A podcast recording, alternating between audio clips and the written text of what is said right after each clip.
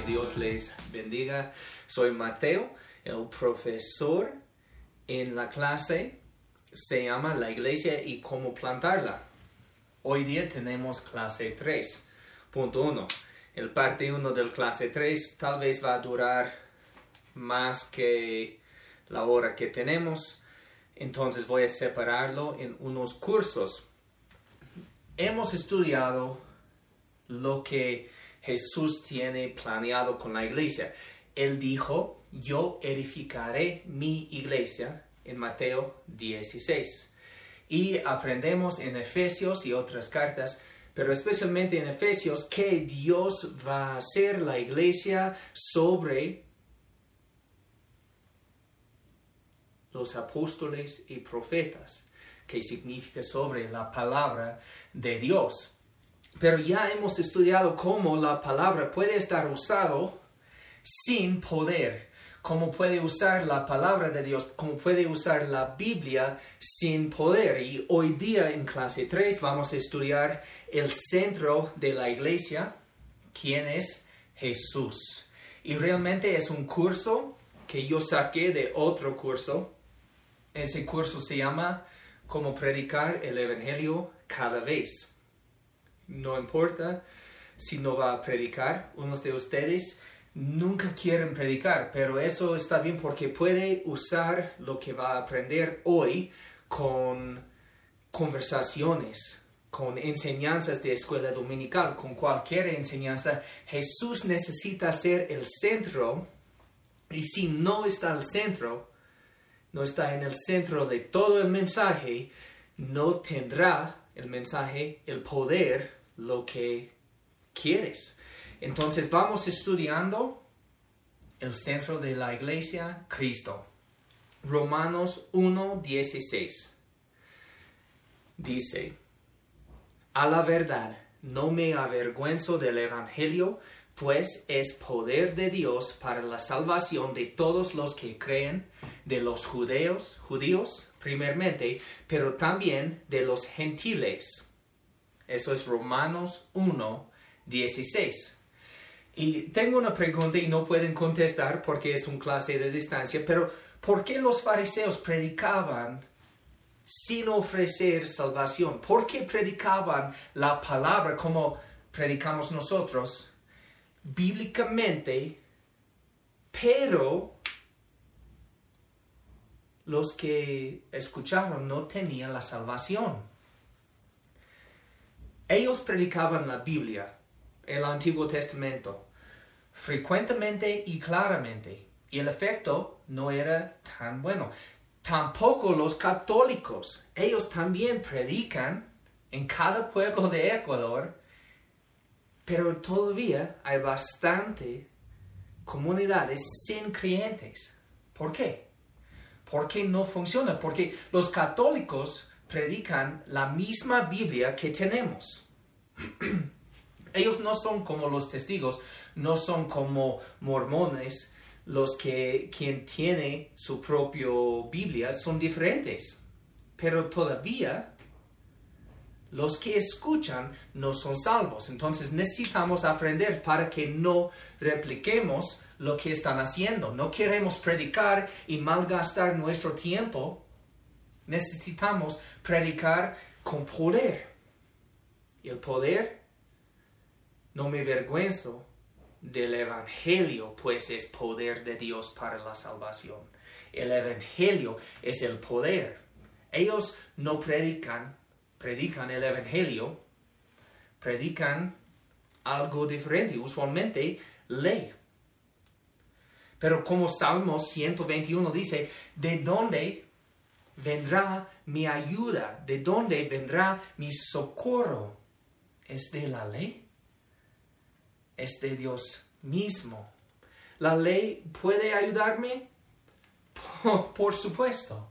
Dios nos dio la ley no para hacernos salvos, pero porque es el camino correcto, es su manera de vivir, es lo que Él tenía por nosotros antes del pecado puede guiarnos, puede ayudarnos, pero nunca puede salvarnos. Y realmente ustedes van a compartir con muchos, van a predicar, van a enseñar gente que falta, le falta mucho.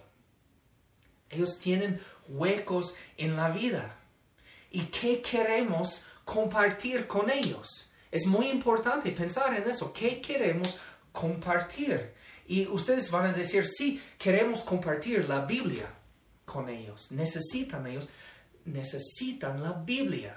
Pero los fariseos compartieron la Biblia, los católicos comparten la Biblia, ellos necesitan algo más. Entonces, puede preguntarse, ¿qué necesitan?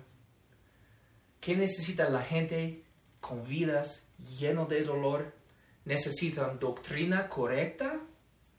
¿O tal vez necesitan aprender de la ética de morales o la vida correcta? ¿Doctrina correcta o vida correcta?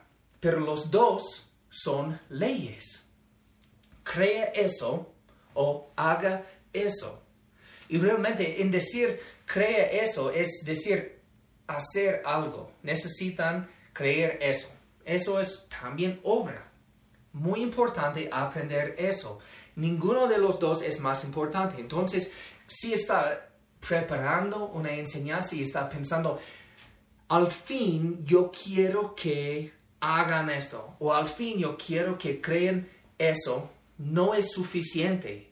No es mal, pero no es suficiente, porque podemos predicar que no tomen al alcohol, podemos predicar que no abusen la familia, podemos predicar que no roben, pero también predican los mormones. También predican los testigos, los católicos. Hay algo diferente. La ley que tenemos es igual que la ley que muchos tienen. La ley no tiene poder. Si tiene la Biblia contigo, ábralo a Gálatas capítulo 2, versículo 16. La palabra dice, sin embargo, al reconocer que nadie es justificado por las obras que demanda la ley, sino por la fe en Jesucristo. También nosotros hemos puesto nuestra fe en Cristo Jesús para ser justificados por la fe en Él y no por las obras de la ley, porque por estas nadie será justificado. La ley no puede justificarnos, no puede salvarnos, no puede hacernos justos o correctos con el Señor. Y realmente tenemos dos opciones. Tenemos una mano, una mano, y solo podemos sostener algo, la ley o fe, pero no podemos tener los dos. Y tal vez está pensando ahorita, pero cuando yo enseño a los estudiantes, cuando yo predico a las ovejas, yo quiero la santificación en la vida de ellos. Entonces, tengo una pregunta y necesita pensar en eso mucho. ¿La ley puede santificarlos? Para ayudarnos en el estudio, vamos leyendo Gálatas 3:10, que dice, todos los que viven por las obras que demanda la ley están bajo maldición, porque está escrito, maldito sea quien no practique fielmente todo lo que está escrito en el libro de la ley. Bueno, dice que ellos están bajo maldición por confiar en la ley, porque para confiar en la ley necesita vivir perfectamente bajo la ley, no puede hacer ningún pecado. Y tal vez ustedes se crecieron en la iglesia católica donde hay pecados chiquitos y hay pecados más grandes. Está pensando, sí puede pecar un, un poquito, pero no mucho. Pero eso no es lo que enseña la Biblia. Dice en Gálatas 3:10 claramente, maldito sea quien no practique fielmente todo lo que está escrito en el libro de la ley. Por eso no podemos confiar en la ley, no podemos confiar en nuestro poder de hacer la ley. También Santiago capítulo 2, versículo 10, es un versículo que debe memorizar. Santiago capítulo 2, versículo 10, que dice, El que cumple con toda la ley, pero falla en un solo punto, ya es culpable de, de haberla quebrantado toda. Eso significa que, que romper un lecito, si, eso existía, un, un lecito, algo muy chiquito, eso es como haberla quebrantado toda la ley. Entonces el que mienta recibirá el castigo de los asesinos. No hay diferencia en el castigo. Y hay, es una pregunta, ¿hay pecados que son peores que otros? Tal vez. O mejor decir que tienen consecuencias peores. Por ejemplo, tal vez yo puedo pecar sin muchas consecuencias en el mundo. Y tal vez está pensando, ¿hay pecados con más castigo? Tal vez. Parece que hay niveles de castigo y podemos tener un infierno peor que los demás con los pecados que hacemos. Pero lo que nos enseña la Biblia es que cada pecado merece, merece el castigo eterno del Señor. Tal vez hay consecuencias diferentes en ese mundo, tal vez recibiremos castigo menos o más, no sé. Pero yo sé que la Biblia nos enseña que un pecadito nos envía al infierno. Entonces, estamos tratando de enseñar a la gente ser justo, ser santo por medio de la ley, cuando la ley no puede ayudarnos. ¿Es posible? Yo les pregunto, ¿es posible vivir por las obras de la ley? Romanos 8, 3 y 4 dice, en efecto, la ley no pudo librarnos porque la naturaleza pecaminosa anuló su poder. Por eso Dios envió a su propio Hijo en condición semejante a nuestra condición de pecadores, para que se ofreciera en sacrificio por el pecado. Así condenó Dios al pecado en la naturaleza humana, a fin de que las justas demandas de la ley se cumplieran en nosotros, que no vivimos según, según la naturaleza pecaminosa, sino según el Espíritu. La ley no pudo liberarnos. Y la ley no nos da confianza, no nos da esperanza. Cuando vamos predicando, necesitamos recordar Romanos 8, 3 y 4 que hemos leído. Necesitamos recordar que dar a la gente la ley no es suficiente, no va a apoyar, apoyarles. ¿Por qué? Porque la ley, la ley no tiene poder suficiente. La ley nunca puede librarnos. ¿Qué puede? Jesús, por supuesto, saben eso. Pero tal vez está pensando, puedo yo empezar con la ley y después de la conversión, o puedo yo empezar con Cristo y después de la conversión yo voy a seguir con la ley. Y la ley puede perfeccionarme. Entonces, ¿podemos empezar con Cristo y terminar con la ley? Realmente toda la carta de Gálatas está en contra de esa idea no puede empezar con el Espíritu y terminar con la carne. No puede empezar con Jesús y terminar con la ley. Juan 15, 4 dice, permanezcan en mí y yo permaneceré en ustedes. Así como ninguna rama puede dar fruto por sí misma, sino que tiene que permanecer en la vid, así tampoco ustedes pueden dar fruto si no permanecen en mí. No dice aquí, tampoco ustedes pueden dar fruto si no permanecen en la ley. No dice eso, permanecen en mí. ¿Quién está hablando? Jesús. Necesitamos permanecer en Jesús. ¿Y quién puede dar fruto y quién no puede? El que puede es el quien está muy cerca, unido con la ley. Nunca, con Jesús. Cuando estamos predicando a la gente, tienen huecos en la vida, necesitan esperanza y solo damos la ley, no estamos ofreciendo nada a ellos. Ellos necesitan Jesús. Necesitan Jesús en cada enseñanza. Si quiere enseñar a la gente cómo no robar, necesitan Jesús. No importa.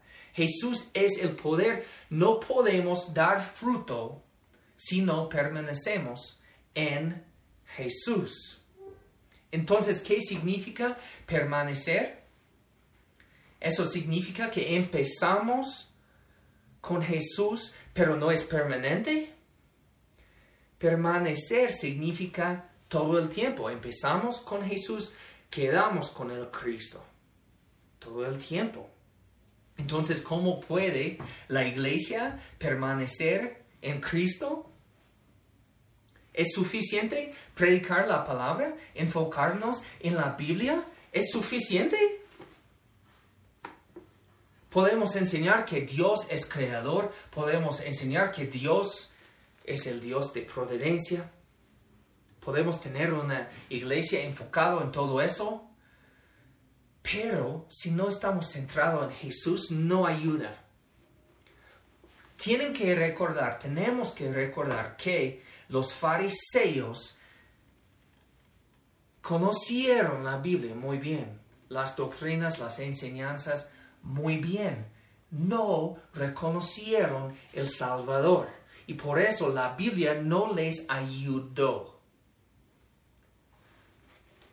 Sin Jesús no puede ayudarnos, pero como hemos estudiado en la clase anterior, toda la Biblia está enfocado en Jesús.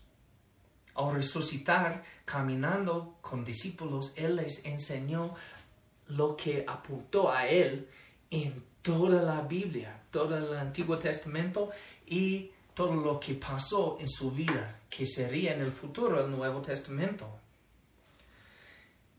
Necesitamos enfocarnos en Jesús. y realmente Jesús tenía un ministerio muy específico diferente que cualquier profeta, apóstol, cualquier persona. Él tenía un ministerio que nadie más puede hacer. Y ese ministerio era la cruz. Él vino para morir por nosotros. La cruz es el Evangelio. Y tenemos que enfocarnos en eso, porque sin la cruz no tenemos perdón. Es imposible. Como Romanos 1.16 dice, el Evangelio de Jesús es el poder de Dios para la salvación de todos los que creen. Pero, ¿qué es el Evangelio? Muy importante saber, porque muchos no saben. Yo podría preguntarles individualmente y yo recibiría muchas respuestas diferentes. Unos de ustedes ya tomaron el clase del Evangelio o el clase de la evangelización, pero unos no. Entonces vamos a repasar un poco los cuatro puntos sencillos de recordar acerca del Evangelio. Cuatro puntos. Y yo voy a hacerlo así. Dios, puede recordar con eso. Dios, hombre,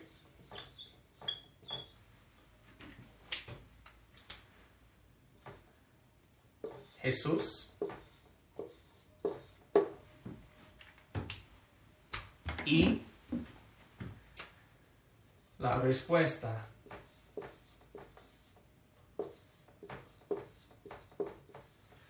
Yo tengo colores diferentes. ¿Por qué? Porque al empezar aquí, los dos puntos primeros de las buenas noticias del Evangelio, los dos puntos primeros son malas noticias. La buena noticia no viene hasta aquí. Porque los dos puntos sin Jesús no nos ayudan mucho. Punto uno. Dios. Dios es santo. Éxodo 34. Éxodo capítulo 34, versículo 6 a 7 dice, pasando delante de él, proclamó el, el Señor, el Señor, Dios clemente y compasivo, lento para la ira y grande en amor y fidelidad, que mantiene su amor hasta mil generaciones después, y que perdona la iniquidad, la rebelión y el pecado. El versículo no termina aquí, pero muchos quieren terminar el versículo aquí. No quieren seguir con lo que dice después, porque realmente versículo 7 termina diciendo, pero que no deja sin castigo al culpable. Queremos escuchar que Dios es un Dios clemente, lleno de amor, paciente, que perdona. Pero no queremos escuchar que Él no deja sin castigo al culpable. ¿Por qué? Porque somos culpables. Pero necesitamos saber que toda la Biblia nos enseña que Dios es santo. Y si Dios es santo, no puede soportar el pecado en su presencia, en la vida de los pecadores, no puede. Él es un fuego que consuma. Entonces tenemos que tener un poco del miedo de Dios. ¿Por qué?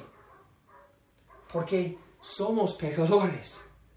Él tiene problema con el pecado. No deja sin castigo al culpable. ¿Y quién es culpable? Yo soy culpable. Entonces es muy importante reconocer que Dios es santo. Si Él no es santo, mis pecados realmente no me importan y yo no necesito al Jesús. Puede ver también en Génesis 1 al 3, en el principio, cuando Dios hace el mundo, los dos, Adán y Eva, tuvieron que salir del huerto, del jardín. ¿Por qué? Por comer de un árbol. Decimos, no soy tan mal, pero Dios es tan santo. Tan santo. También vamos a leer Salmos 11, 7. Salmos 11, 7. Cuando puedo encontrarlo.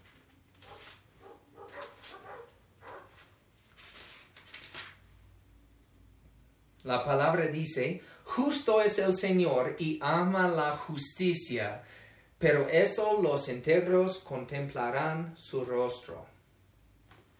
Justo es el Señor y ama la justicia. También Habacuc, capítulo 1, versículo 13,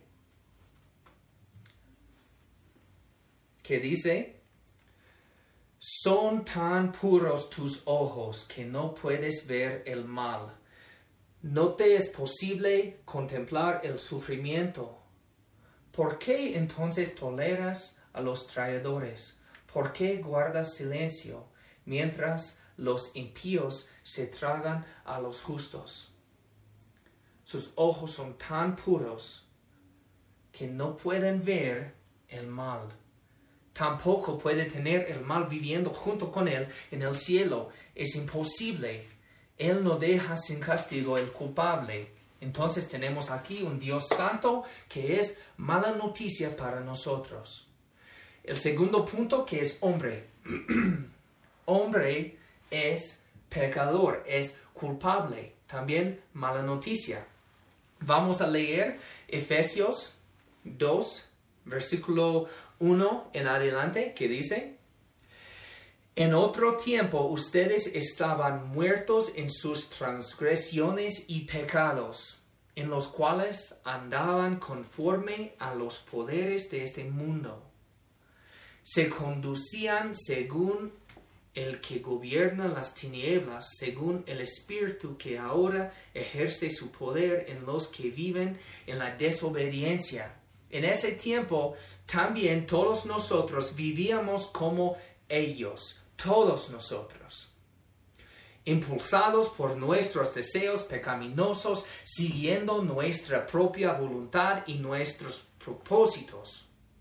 Como los demás, éramos por naturaleza objeto de la ira de Dios por naturaleza, desde el principio. Yo no necesito decidir ser enemigo de Dios porque en mi naturaleza tengo el código genético de Adán, mi padre físico, quien me dio la naturaleza pecaminosa. Entonces yo nací como enemigo del Señor pecaminoso. Objeto dice versículo 4 o versículo 3 de Efesios 2, objeto de la ira de Dios. Es muy importante saber que no tenemos confianza en nosotros mismos. Dice que estamos muertos en transgresiones y pecados. Eso significa que no estoy obrando, no estoy buscando al Señor, no busco ese Dios santo, yo siempre estoy huyendo de Él, pero más soy muerto en mi pecado. Romanos 3:23 también nos ayuda con ese tema. Romanos capítulo 3, versículo 23, que dice, pues todo han pecado y están privados de la gloria de Dios. ¿Quién había pecado? Todos. Es muy claro. Romanos 6 también, versículo 23. Dice, porque la paga del pecado es muerte, mientras que la dádiva de Dios es vida eterna en la ley. No, la dádiva de Dios es vida eterna en Cristo Jesús nuestro Señor. Tenemos que saber eso. Y tenemos que saber que nuestro problema no es tan pequeño. No es que estamos buscando Dios y no podemos encontrarlo. No, no estamos nadando buscando ayuda en el mar del barco del Señor. No, somos muertos en el pecado, muertos, objetos de la ira de Dios. Realmente es el peligro más peligroso que tenemos. Y muchos dicen que están predicando el Evangelio pero no están tratando de ayudarnos con nuestro problema. Nuestro problema más grande es que Dios es santo y somos impuros, objetos de la ira de Dios. Mi problema no es mi trabajo, no es mi esposa o su esposo, no es. Mi problema no es depresión ni ansiedad, no es hijos rebeldes. Mi problema es la ira de Dios. Si estoy con Dios, no tengo problema. Entonces siempre necesito buscar permanecer en Cristo para poder dar fruto. Pero en lugar de ayudarnos con el problema que tenemos, que es el pecado, buscamos ayuda con otros problemas más pequeños. Y no tenemos tiempo de estudiar eso, pero necesitan pensar qué tan peligroso es predicar que nuestro problema es menos que lo que la Biblia dice. Porque si el problema es menos, buscamos un salvador menos. Si mi problema es dinero, yo busco un salvador que me dará dinero. Si mi problema es salud, yo buscaré un salvador que me dará salud. Pero yo busco algo mucho más. Yo necesito justicia, yo necesito santidad, porque Dios es santo y los que no son santos no pueden estar con Él. Yo necesito algo milagroso, algo que solo puede ofrecer Jesús. Yo puse el rojo para recordar que Él solo puede ofrecer todo lo que ofrece porque Él murió. Eso es de sangre, para recordarnos que la cruz es el centro. Si Jesús vino y nos enseñó la ley y nada más, no tendríamos confianza, no tendríamos esperanza, no tendríamos salvación, porque Él tenía que morir por nosotros. Vamos a leer Romanos 5.8. Dios demuestra su amor por nosotros en esto, en que cuando todavía éramos pecadores, Cristo murió por nosotros. Es el enfoque, que Él murió. Pero vamos a leer unos más. Tal vez ya tiene memorizado Juan capítulo 3, versículo 16, que dice, porque tanto amó Dios al mundo que dio a su Hijo unigénito para que todo el que cree en Él no se pierda, sino que tenga vida eterna. Corintios, primer Corintios, creo, o segundo Corintios, segundo de Corintios, capítulo 5, versículo 21, que dice, al que no cometió pecado alguno. ¿Quién es? Jesús. Al que no cometió pecado alguno, por nosotros Dios lo trató como pecador, para que en él recibir, recibiremos la justicia de Dios. Y eso me hace querer enseñar toda la clase del Evangelio porque podemos pasar día tras día estudiando eso. Pero el justo tomó el castigo del injusto, del malo. Y por eso el malo, yo, el pecador, tiene los beneficios, la justicia de ese justo Jesús. Es un gran intercambio. Cuando Él me dio justicia y tomó mi enfermedad, mi pecado, todo lo mal, que es maravilloso, no puedo explicar. También Juan 14, versículo 6. Juan 14, versículo 6, que dice, Jesús estaba hablando, yo soy el camino, la verdad y la vida. Nadie llega al Padre sino por mí. Él no dijo, yo soy el camino y si quieres llegar al Padre necesitas obedecer. No dijo, necesitas ir a la iglesia cada semana, necesitas hacer cualquier obra. No. Necesitamos Jesús. Nadie llega al Padre sino por mí, dijo Jesús.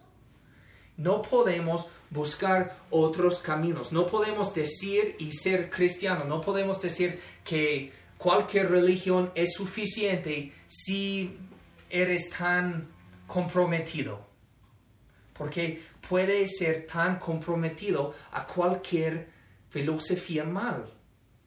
No importa qué tan importante es, no importa qué tan religiosos somos. Jesús es el camino, el camino, no es un camino, es el camino.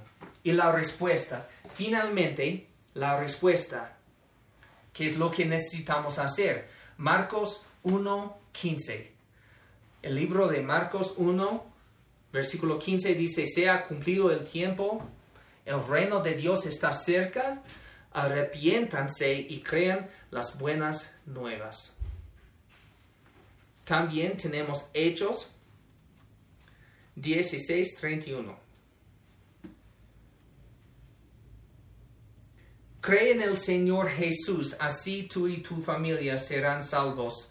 Le contestaron, porque muchos dijeron, yo quiero ser salvo, yo, yo quiero también que mi familia sea salvo, entonces, ¿qué podemos, qué podemos hacer? ¿Y qué dijo? Cree en el Señor Jesús.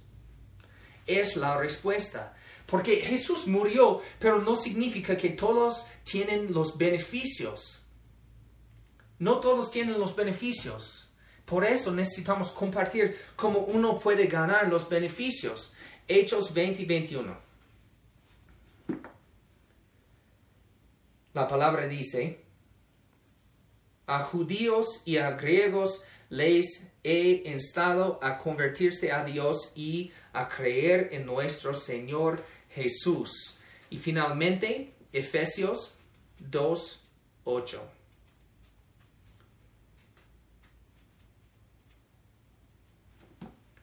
La palabra dice en Efesios 2.8, porque por gracia ustedes han sido salvados mediante la fe.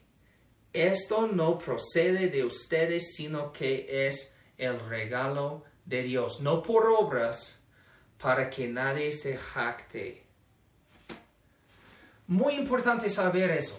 No todos tienen la salvación de Jesús. Muchos se quedan aquí en la muerte del pecado. Entonces, si queremos la salvación que Jesús ofrece, ¿qué necesitamos hacer? ¿El bautismo nos dará salvación? No. ¿Ir a la iglesia? No. ¿Vivir toda la, vida fiel a la ley? No. Confiar en Jesús, creer, creer en Jesús. Eso nos dará salvación. Y no podemos hacer nada más porque Dios no quiere que, se, que nos actamos. Y realmente cada vez que alguien quería ser salvo, como en Marcos 1.15, la respuesta es arrepiéntanse y crean las buenas nuevas. Eso es lo que el mundo necesita. No solo en el principio, no empezamos con Cristo, pero todo el tiempo. Si yo quiero ser un padre mejor, ¿qué necesito hacer? Arrepentirme y confiar en Jesús. Si quiero ser un maestro mejor, ¿qué necesito? Arrepentirme y confiar en Jesús. Todo está centrado en Jesús y no es algo tan básico. Eso solo es el principio. Voy a enseñarles cómo enseñar Jesús en diferentes situaciones, pero Jesús es el poder. Como un repaso, tengo unas preguntas para ayudarles en preguntar. Cada vez que están compartiendo el Evangelio, necesitan recordar quién nos hizo y a quién debemos rendir cuentas. ¿Cuál es nuestro problema? Estamos en aprietos. ¿Por qué? Somos pecadores. ¿Cuál es la solución de Dios al problema? ¿Qué es lo que Dios ha hecho para salvarnos? Aquí. ¿Cómo es que yo, aquí, yo, aquí y ahora puedo ser parte de esta salvación? Muchos están buscando una manera de ser parte de la salvación y no damos la respuesta. Al compartir el Evangelio siempre tenemos que dar la respuesta. ¿Qué tengo que hacer? Tienes que confiar en Jesús. ¿Qué es lo que hace que estas buenas noticias sean para mí y no solamente para los demás? Yo personalmente necesito confiar en Jesús. Eso es el principio si quiere seguir comprendiendo o aprendiendo más del Evangelio. Hay un libro aquí, se llama ¿Qué es el Evangelio? Tenemos unas copias también en la biblioteca del seminario y puede comprarlo. Y, y eso es tan chiquito, tan fácil leer, pero le ayuda muy bien en entender qué es el Evangelio y qué no es el Evangelio. Pero al terminar, tenemos que recordar que si predicamos lo que debemos hacer, somos como los fariseos, los católicos, los testigos y mormones. Pero podemos predicar lo que Jesús ya había hecho para que podamos confiar en Él y no en nosotros mismos. La cruz. Si predicamos lo que necesitamos hacer, vamos a confiar en nosotros mismos, en lo que hacemos. Si predicamos lo que Jesús ya hizo, vamos a confiar en Jesús.